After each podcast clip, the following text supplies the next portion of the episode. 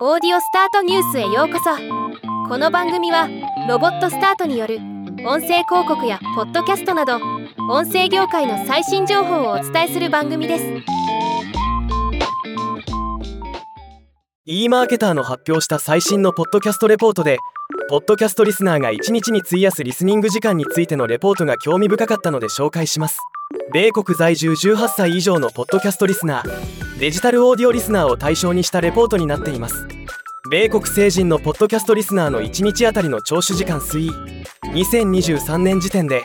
1日あたり平均51分をポッドキャストコンテンツの聴取に費やしていることが明らかになりました。これは前年比6.9%増となっています。また2025年には成長ペースは鈍るものの増加傾向は続き1日あたり56分に増加すると予測しています。起きている時間のうちおよそ1時間をポッドキャストに費やすというのは今の日本では考えられないほど聞かれているという印象ですね。米国成人のデジタルオーディオリスナーの1日あたりの聴取時間推移。デジタルオーディオ全体のリスナーの聴取時間も増加傾向にあります。2023年時点で1日あたり1時間52分で前年比2.6%増となっています。2024年からは聴取時間の成長率は落ち込むものの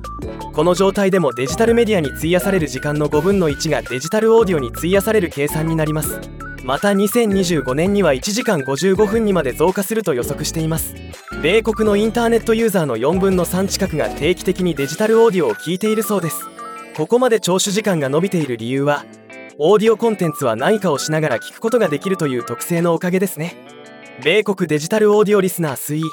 2023年の時点で2億2500万人のデジタルオーディオリスナーが存在しており成人の約3分の2がデジタルオーディオのリスナーという計算になりさらに今後も成長が予測されています。ちなみにデジタルオーディオのリスナーが増加する一方で従来のラジオのリスナーは奪われておりラジオのリードは1600万まで縮小すると予測されています。ではまた。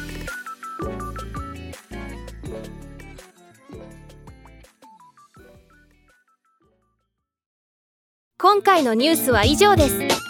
もっと詳しい情報を知りたい場合「オーディオスタートニュース」で検索してみてください。